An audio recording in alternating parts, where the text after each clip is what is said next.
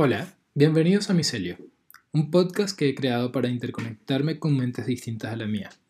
Porque creer que uno se las sabe todas no solo es aburrido, sino que también te hace sentir solito en este mundo cruel. Tal vez te preguntes qué es el micelio, y obvio que mi respuesta es que lo googlees. No, broma. Te comento muy rápidamente. Mm, quizá lo dije muy rápido, ¿no?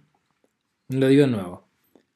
Los micelios conforman marañas de ramificaciones que pueden ser tan diminutas que escapan al ojo humano. Imagínate. O tan grandes como para construir el organismo más grande del mundo. Es el mecanismo mediante el cual se comunican los honguitos en el bosque, tal cual un internet o las neuronas en tu cerebro. El objetivo principal de Micelio, el podcast, es poder conversar con tanta gente como pueda con la menor cantidad de prejuicios y barreras mentales posibles, teniendo como premisa que todos somos seres humanos imperfectos y que la mejor forma que tenemos para hacernos entender es a través de la palabra. ¿O acaso nunca has tenido una epifanía al conversar con alguien que te dio una lección de vida sin querer? Creo que el antiguo arte de conversar es el mecanismo que nosotros, Homo sapiens, tenemos para comprendernos entre nosotros. Mi esperanza es que ésta se convierta en una plataforma que tanto tú que me escuchas como quien se siente a conversar conmigo podamos decir lo que pensamos sin temor a ser juzgados. Un espacio seguro, pero de verdad, de ese fundado en el respeto. He catalogado esto como comedia porque, bueno, el motor es aprender y curiosear el tema cual monito que soy. Además me sirve como escudo cuando digo las estupideces que me pasan por la cabeza sin pensarla dos veces no se lo tomen tan a pecho, como humor lo manejamos mejor. En cuanto a redes sociales, les dejo por acá el Instagram del podcast, también lo voy a dejar en la descripción. Es arroba podcast, donde iré publicando fragmentos de las conversaciones que tenemos acá y así se enteran de qué va mientras cogemos forma y yo aprendo sobre la marcha. No quise esperar a que todo fuera perfecto para sacarlo porque bueno, no salía nunca. Ah, sí, eh, no me había presentado. Eh, mi nombre es Kevin y solo me conoce mi familia y amigos, así que de momento no me vas a poder googlear. Supongo que debería dar una breve introducción a mi persona. Eso me hace sentir como una botella de shampoo, como leí hace unos días en un perfil de Tinder. Así que me voy por lo básico. Nací en Venezuela, claro, vivo en el extranjero desde hace cuatro años, en este caso en Santiago, Chile. De profesión soy artista audiovisual, a lo que me he dedicado desde hace una década aunque como buen migrante también he limpiado pisos, baños, estantes, he preparado café, he sido mesonero, vendedor y en una ocasión tentadísimo ser chico de compañía. No me juzgues, no hay nada de que avergonzarse por esto. La cosa es que en esta secuencia de sucesos he conocido un montón de gente que de una u otra manera han tenido una influencia en mí. Y es con algunos de ellos que voy a empezar este experimento de conversaciones grabadas. Para no haber querido hacer una introducción me, me extendí bastante ya. Hora de volver al tema. Soy disperso y estoy trabajando en eso para que no sea tan ladilla escucharme. En este primer episodio me acompaña una amiga muy querida a la que le agradezco haberse prestado para este invento chino.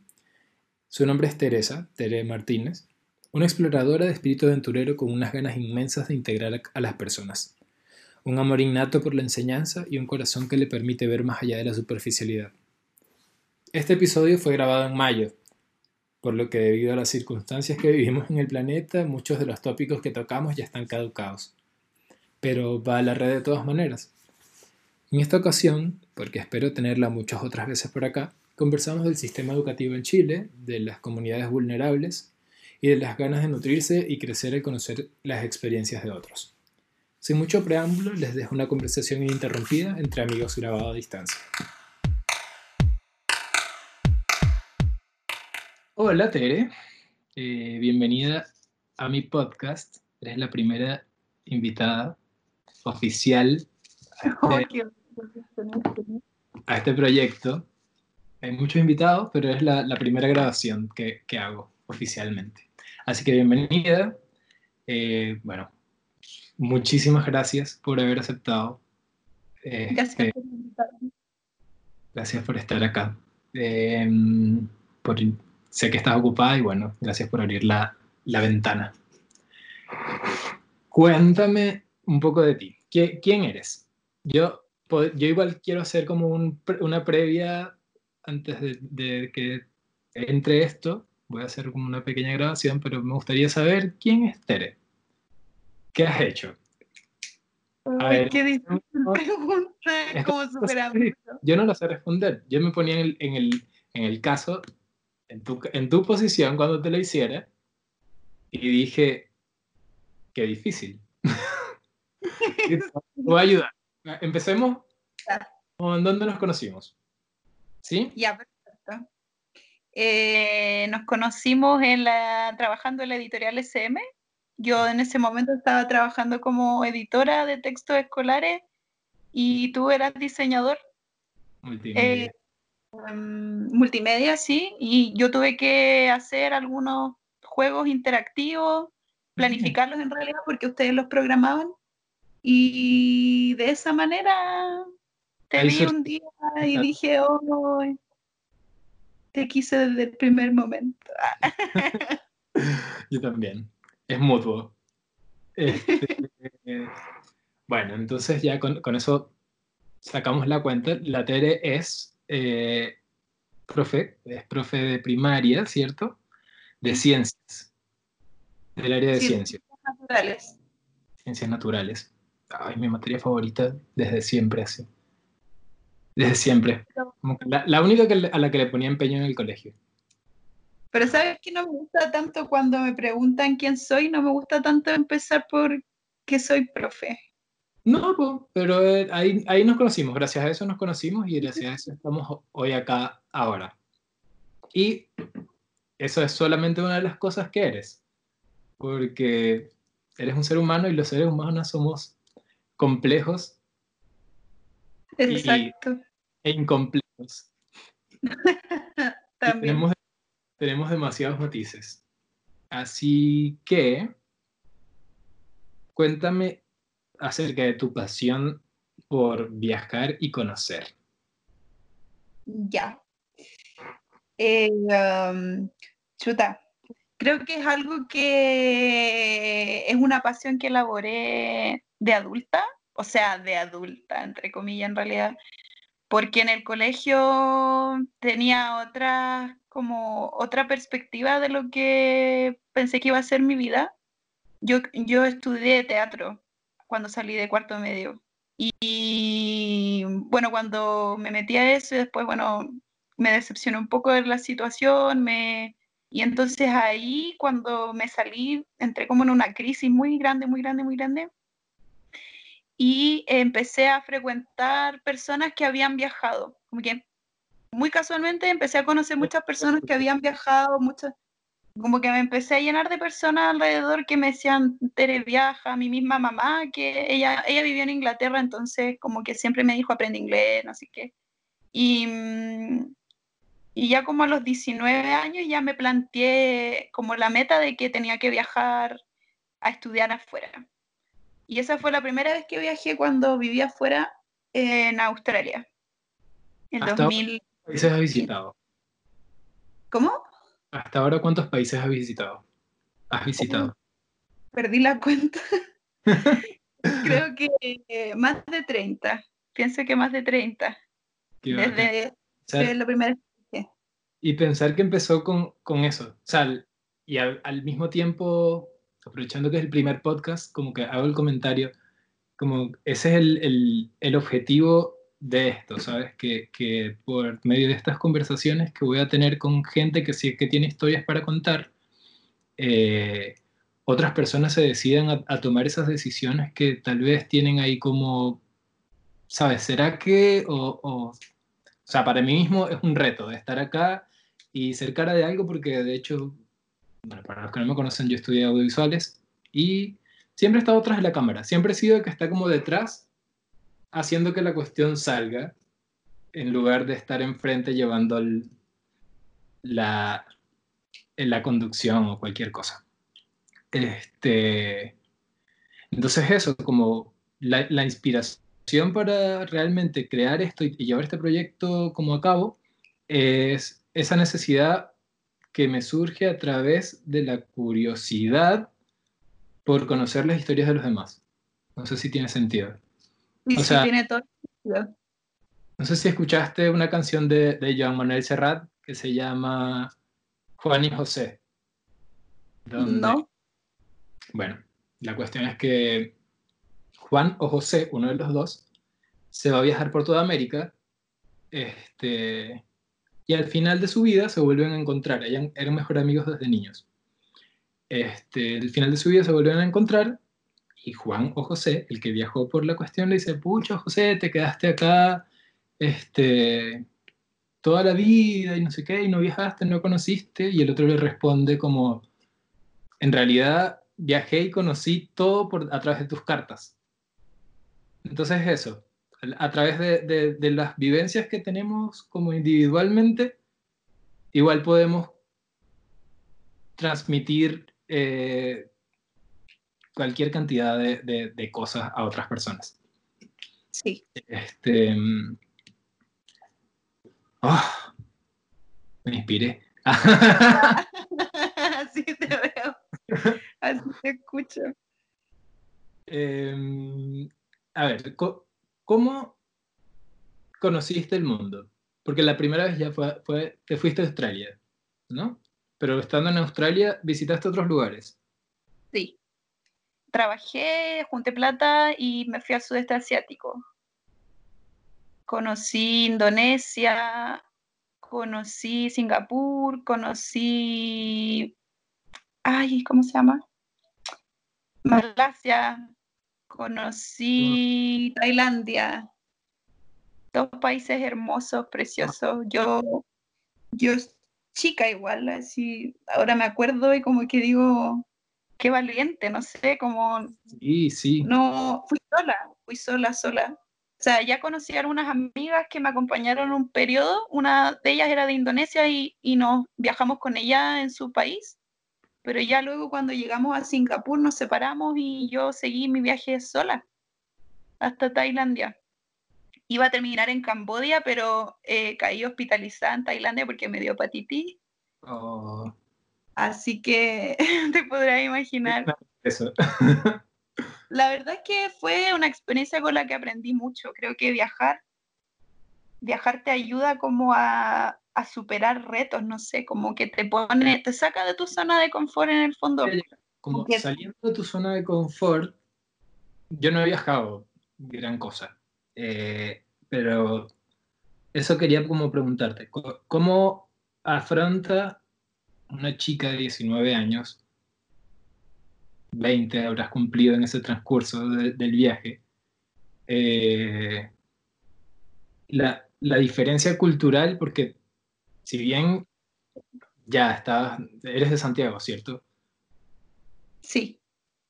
Si bien estás como en Santiago, que viene siendo una de las capitales latinoamericanas y tal, este, también Santiago vive una realidad así como súper eh, bueno, Chile vive una realidad como muy, ¿cómo decirlo? Con prejuicios, con, con, ese tipo de, tabúes. Eh, y, el chileno no, no, viaja mucho.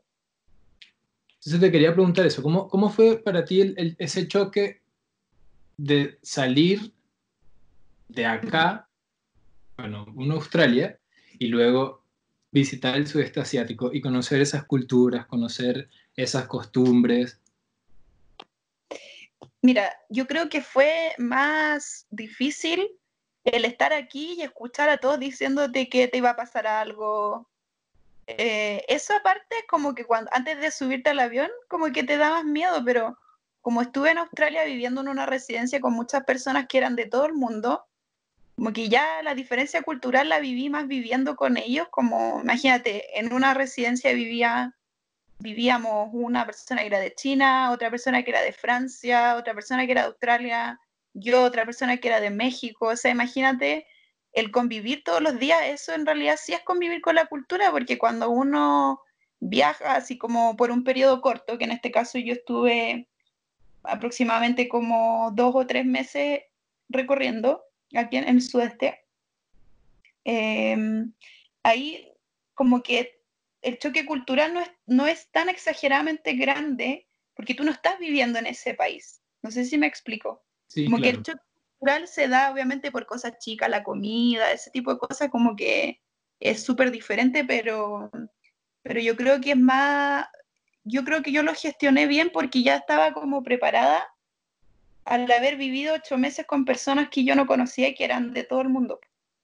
Entonces, en realidad, como que estaba súper abierta a que me pasaran cosas, como a conocer personas. Y yo siempre he sido así, en realidad, como que creo que, aunque no lo sabía cuando era más chica, como que siempre tuve esa inquietud como de relacionarme con personas que no fueran como yo, como que tengo esa necesidad constante de estar renovando mi círculo y conociendo gente nueva, porque eso como que me nutre para entender que el mundo es demasiado grande como para quedarse en un solo lugar el resto de la vida. Entonces, no sé, como que me, me produce adicción eso. Sí, te lo juro. Yo siento lo mismo, la misma necesidad de... Y no tanto de... No sé si tanto de viajar, ya, se, me causa placer viajar. Pero, pero eso, como tener la oportunidad de, de generar un, un, intercambio cultural con, con, las personas es muy distinto. Lo que tú decías es completamente cierto. Uno no conoce como el, la cultura de, la, de, una persona, de una región, solamente con pasar por, por, ahí. O sea, tienes como que quedarte y vivir y conocer a la gente, ir al mercado a comprar y etcétera. Exacto. Eh, ¿Cómo llevas? Bueno, has estado trabajando y seguramente ocupada, pero igual pregunta válida. ¿Cómo llevas la situación ahora del, de, con la cuarentena? Eh, chuta, creo que viviendo el día a día. Eh, mm. Creo que el encierro lo he manejado un poco mejor porque como, bueno, tú sabes, trabajé en un crucero. Uh -huh. Entonces creo que el encierro es algo que manejo bien porque ya me, me, tuve que adaptar a vivir en una cabina de dos por dos con otra persona que no conocía. Entonces, como esa parte no lo siento tan grande. ¿Qué? ¿Por cuánto tiempo estuvieron, estuviste en el... Ocho en el, meses. Ocho meses. Se dice fácil. Se dice fácil. Sí. ¿Cómo fue esa experiencia? Porque hice otro cambio cultural. Y eso fue, más, sí, eso fue, eso fue mucho más heavy.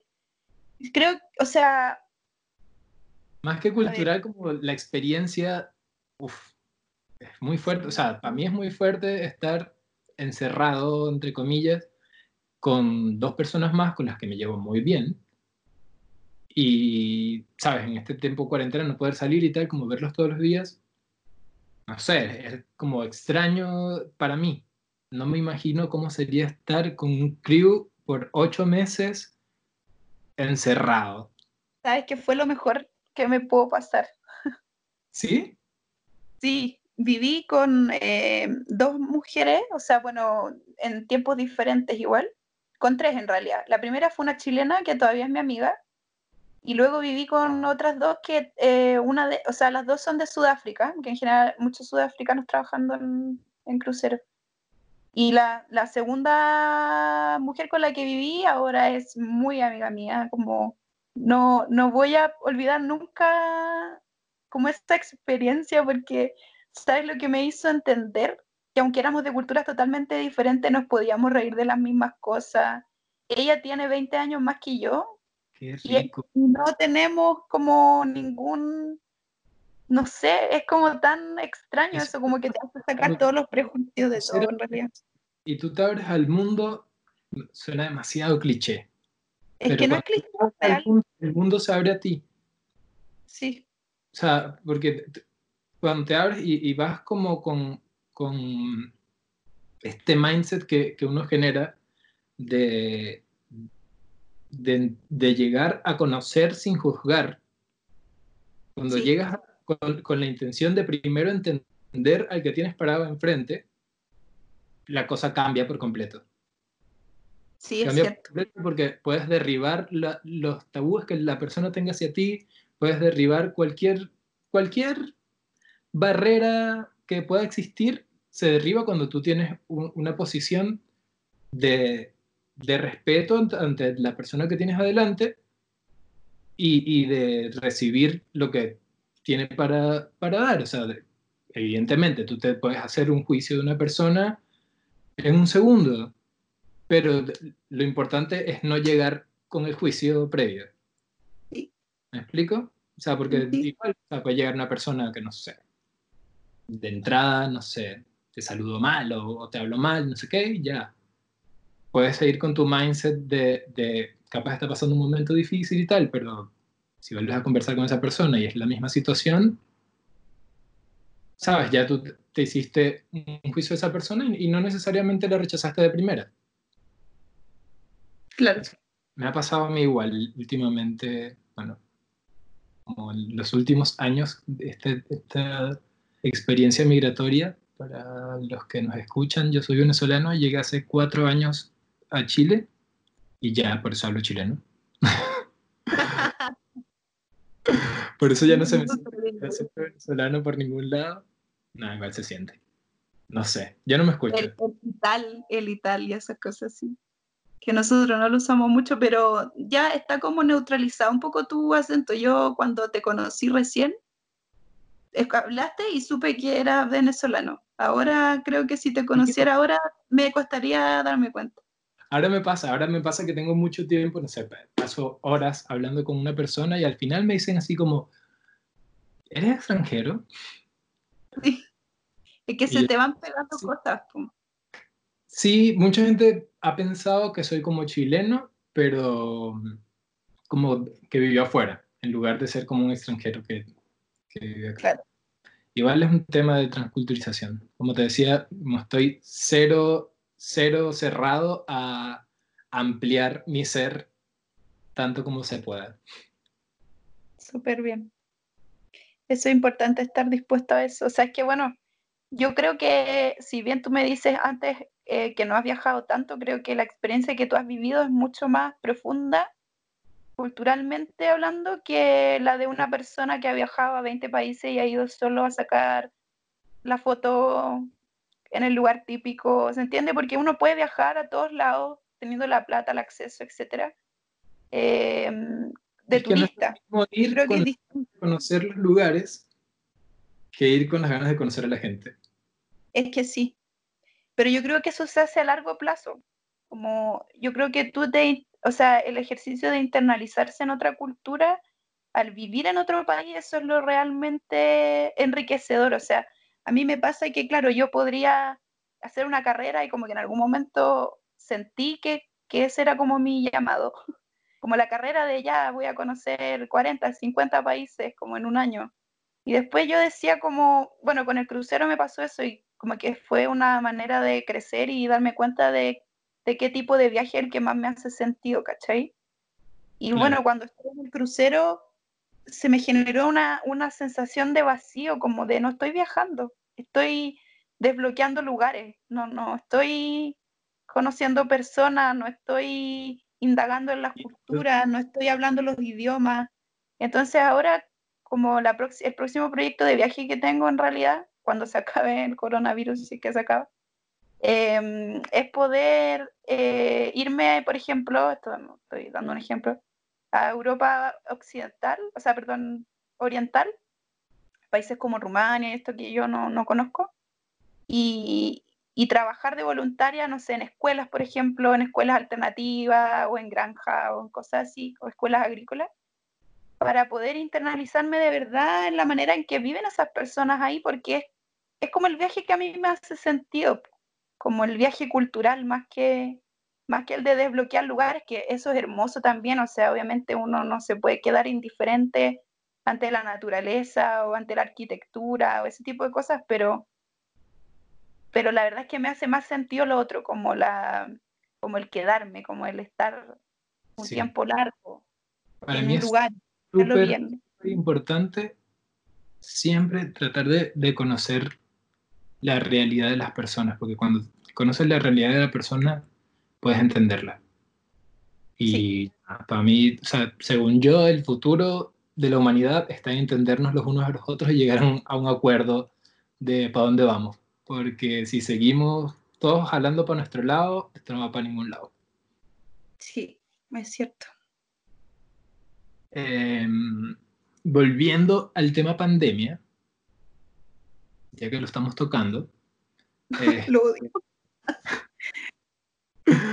Em, te quería preguntar sobre la plataforma de Aprendiendo en Línea, que está como promocionando el Ministerio de Educación. Yo la estuve explorando, me pareció que tiene potencial, pero me esperaba algo más interactivo. O sea, porque al final es como un material teórico que igual vas a necesitar los conocimientos que están ahí, que no todos los padres tienen, para enseñarlo a tus hijos.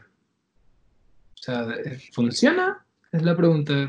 Eh, lo que pasa es que yo creo que lo que muy pocas personas saben es que en realidad esa plataforma no es la que están usando los profesores.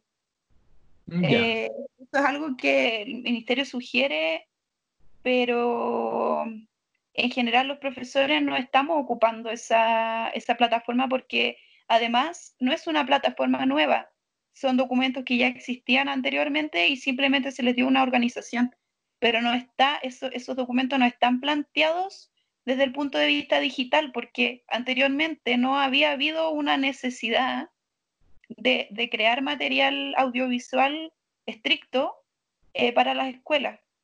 Entonces, eso, es, una necesidad que está surgiendo ahora. Sí, con no, la no es una. Entonces, claro, si tú te pones a pensar la cantidad de contenido y la cantidad de em, desarrollo web que tendrían que tener en menos de un mes es imposible. Es imposible. Ya, tú y yo vimos esa, esa experiencia de, de, desarrollo de aplicaciones web y es complicado, o sea, más que, más que imposible porque tienen que tener es muy complicado porque son demasiadas cosas que meter en un mismo sistema que puede colapsar fácilmente. O sea, no, es una cuestión, o sea, no sé, no es como Google. Necesitarían unos servidores similares a, los de empresas multinacionales que el gobierno, de ningún gobierno por lo general tiene. Es que no había surgido la necesidad hasta ahora. Yo creo que ahora bueno, igual se han visibilizado varias falencias del sistema educativo que yo creo que todos los profesores tratamos durante años de visibilizarlo y que ahora ya queda al descubierto, ya no hay manera de taparlo. O sea, una de ellas es la, es la descontextualización absoluta del currículum que estamos manejando. O sea, es total y absolutamente obsoleto y ante, la, ante el contexto del niño. Eh, creo que ahora más que nunca queda claro eso porque tú te pones a pensar en un contexto de una pandemia en donde hay una incertidumbre absoluta acerca de lo que va a pasar mañana. ¿De qué le sirve al niño aprender sobre, no sé, déjame darte como el ejemplo más descontextualizado, los números decimales? O sea, no es que no tengan que aprenderlo, ¿me entiendes? Pero hay cosas más urgentes en este momento que no, que no se están tomando en cuenta. O sea, una de ellas, por ejemplo, es el desarrollo emocional, la relación interna que hay en la familia, la estructuración, el, la organización de las tareas, ese tipo de cosas, de las tareas no escolares, sino que las tareas domésticas, por ejemplo. Claro. Entonces, son esas cosas que no, no están consideradas en el currículum y que yo creo que ahora es una oportunidad de poder resignificar eso y espero que se tome como eso y no una vez más puras soluciones parche y, listo. Me gustaría que esto cambiara, la verdad, pero sé que también hay poca capacitación docente al respecto. Eh, las personas que toman las decisiones tampoco son las más idóneas porque no son profesores. Exacto. Y yo creo que esto es justamente el problema más grave, o sea, es difícil hablar de algo que tú no conoces. Entonces, claro, esa plataforma que tú me mencionas, no, me gustaría que las personas que nos están escuchando supieran que no es una plataforma nueva. Son documentos que han sido reorganizados y que simplemente es material que ya organizar de acuerdo a los grados de, educación y que están ahí como arriba, pero, pero no hay, exacto, no, no está optimizado el material para que un padre pueda guiar a su hijo a través de, ese conocimiento. De que el niño pueda intuirlo por sí mismo tampoco. lo más grave es que si tú revisas como la formación general de los papás, de más del 50% de la población chilena, estamos hablando de personas que no tienen suficiente capacitación. O sea, primero no son profesores y eso está claro. O sea, una cosa es saber sumar y otra cosa es saber enseñar a sumar. Son dos cosas muy diferentes y hay muchas personas que, que desconocen que la didáctica es una ciencia que se estudia, es algo que se, que se desarrolla con el tiempo. Poder enseñar en el fondo. No es lo mismo para utilizar para enseñar. Claro, entonces em, no, no sé si se le puede pedir a los padres que tengan las competencias para enseñar de la misma manera en que enseñamos nosotros. No, evidentemente.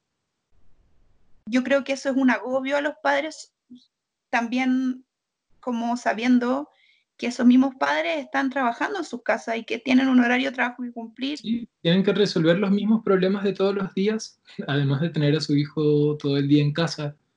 Sí. Sabemos que no, que no es culpa de nadie, que es la, una situación que escapa de las manos de todos, pero sí, como que es una problemática que surge también a raíz de esto y, a la que también hay que ponerle ojo. Eh, Tere, te quería preguntar, eh, por el tema del coronavirus. En estos lugares, en Chile hay varios lugares que no tienen acceso al agua potable. Y estoy hablando de la realidad de Chile porque estamos acá, la conozco y la conoces. Este, pero como, como esos lugares acá, hay en todos lados. En, sí. en, lugares, en, incontables lugares. Eh, tú desde tu punto de vista eh, digamos, científico, ¿qué, qué piensas de, como de, la situación coronavirus en, esos lugares como si no agua potable, donde la gente no puede bañar, no se pueden lavar las manos, no, no pueden ni siquiera tomar agua? Es decir, es, como muy difícil mantener una higiene para evitar esto. Mm. Sí, entiendo. Eh, mira, yo creo que el coronavirus en ese tipo de lugares es el mal, es el mal menor. Porque si las personas no tienen acceso al agua potable, se ven expuestas a enfermedades e infectos contagiosos mucho más graves. Como por ejemplo el tifus, la difteria, que son enfermedades que aparentemente están erradicadas de, nuestro territorio, pero que en un contexto así de crítico sanitariamente, eh, yo creo que el coronavirus sería como la coma que se viene a sumar a toda una lista de enfermedades a las que esas personas se ven expuestas por el no acceso al agua potable. Claro, si se quiere como... El coronavirus lo que haría sería visibilizar que en esos lugares siempre han habido enfermedades infectocontagiosas que no se han tratado. Exactamente. Ahí quería llegar. Eh, yo, yo la verdad estoy acá asumiendo no, soy experto en, ninguna de las áreas de las que estamos hablando. Pero te quería preguntar, ¿sería posible que el coronavirus este, hiciera una especie de, mezcla con alguna de estas enfermedades que ya están supuestamente erradicadas y pudiera mutar en algo? O sea, ¿existe la posibilidad? Mira, yo no soy viróloga. Pero lo que sí sé que puede darse es eh, la, co, la correlación entre enfermedades. O sea, una persona puede presentar más de una enfermedad a la vez.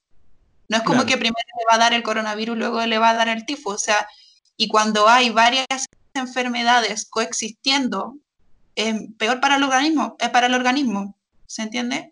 Porque de hecho, esa es, la, esa es la razón por la que las personas que padecen de coronavirus, las que mueren, digamos, terminan falleciendo. Porque, por la comorbilidad, porque están coexistiendo muchas enfermedades a la vez y eso como que aumenta la posibilidad de que la persona eh, pueda morir o presente como una falla más sistémica.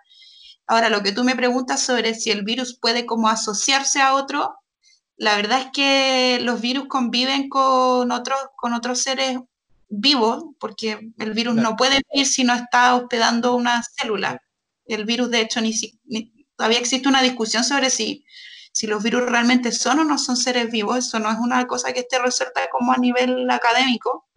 Claro. Em, pero yo no sé, no, o como el detalle fino de, lo que pasaría en el caso. Yo sí sé que la comorbilidad es algo grave. Claro. Porque eso aumenta las posibilidades como de, de defunción de la persona, pero no. Claro. Pero yo creo que no, no, no sé si es como que se van a asociar dos virus y van a ser así como un virus más grande. No sé si me explico, no, no, no, creo que funcione así. No, no creo que funcione de esta manera. No, no sé si viste en, Netflix, sacaron una, valga la publicidad, una, un episodio de En pocas palabras, que son estos documentales donde hacen como digerible información compleja.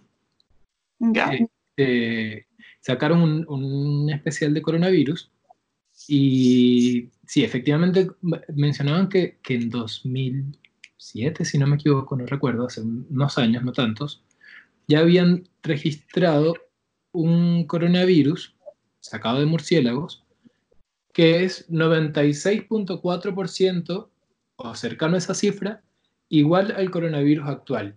Y ese 3.6% restante no permitía que, que, fuera como transmisible a humanos. Asumen que este mismo virus mutó, se, se, ha interferido con otros, mezclado y, y para, a ver, esto no es, no es 100% cierto, es, un, es, una teoría, pero sí.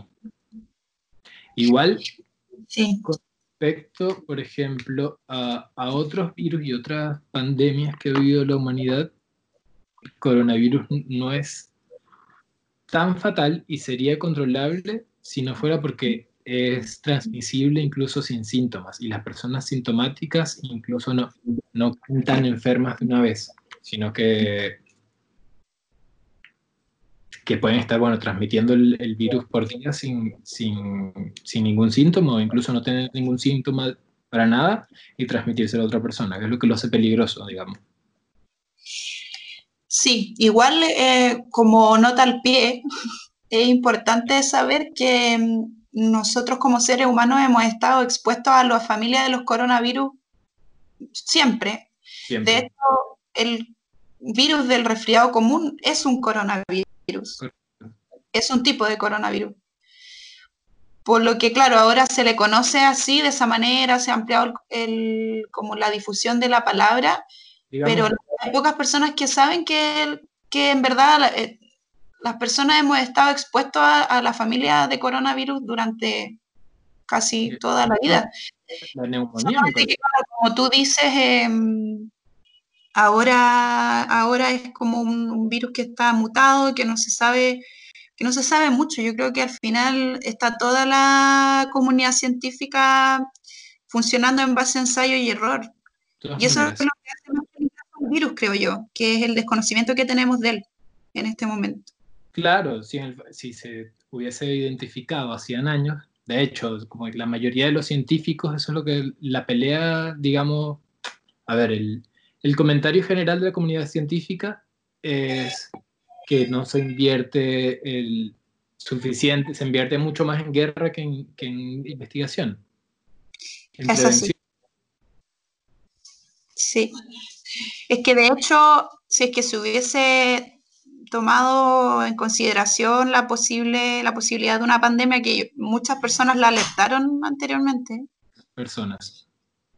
Eh, sí, perdón, muchas personas lo, alertaron antes y, no se consideró porque, bueno, también las prioridades de los, de los estados, de los gobiernos, ha estado en otro lugar y creo que eso sí ha sido un error eso es un error sumado a tantos cuantos más errores que, podríamos conversar aquí, pero que no vienen al caso. de todas maneras, creo yo que, mm, eh, que, hay, una, hay una cosa igual un poco nefasta de todo esto que está pasando, y es que hay un nivel de desinformación importante y eso no, hace más que visibilizar que en realidad nuestra formación básica y media es muy mala, porque es débil, sí. Se supone que deberías aprender sobre, al menos, sobre microbiología básica. Y si te das cuenta, la gente no tiene conocimiento ni siquiera del hecho de que tenga que lavarse las manos para poder evitar enfermedades infectocontagiosas. Entonces, creo que eso, eso es muy preocupante también. Y es algo que veo en todos los niveles, Tere. No, no lo veo como solo en personas como de escasos recursos o de... No. E, es una cuestión, bueno, estuvo el caso este de la fiesta en Maipú, de 400 personas. Imagínate la cantidad de contagios que pudieron haber salido de ahí. Sí,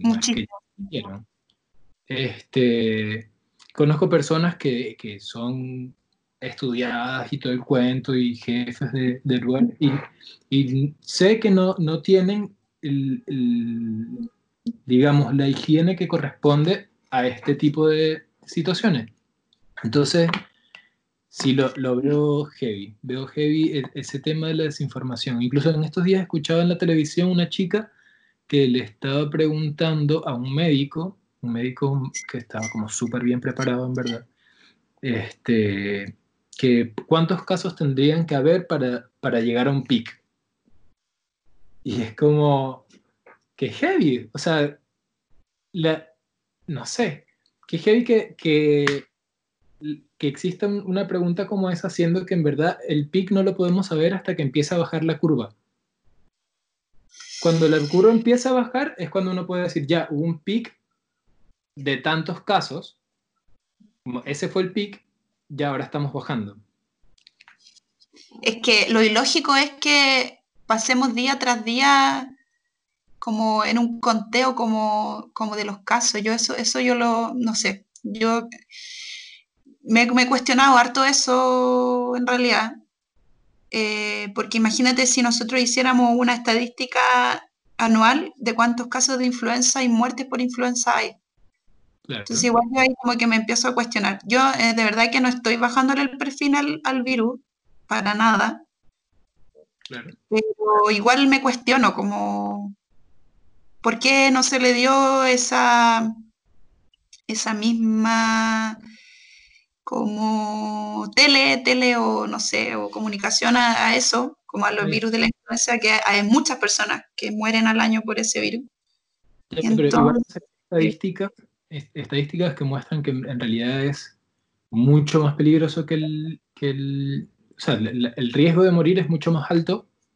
Lo mismo, o sea, si, si te llega a, dar un resfriado común y ya venías con, digamos, no sé, problemas en los pulmones o te estabas recuperando de, no sé, de una neumonía y volviste a recaer con un resfriado común, evidentemente eso aumenta tu riesgo de muerte de la misma forma que con el COVID-19.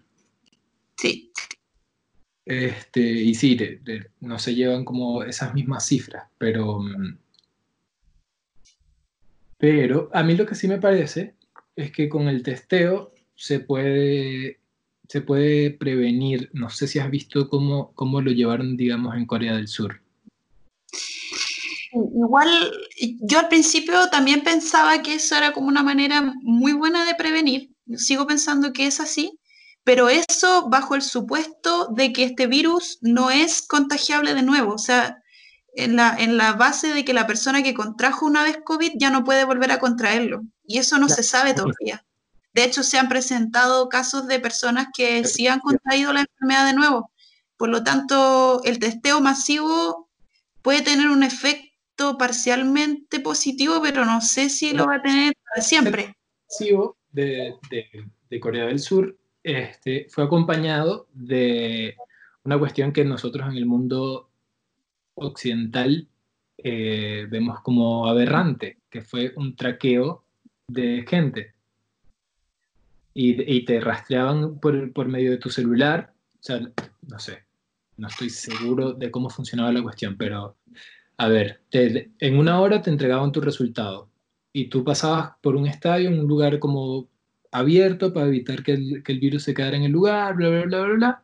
Pero una vez que te entregaban el resultado, si dabas positivo, empezaban a hacer un rastreo de todas las personas con las que tú habías estado y a esas personas les llegaba una notificación de que habían estado cerca de una persona con, con COVID.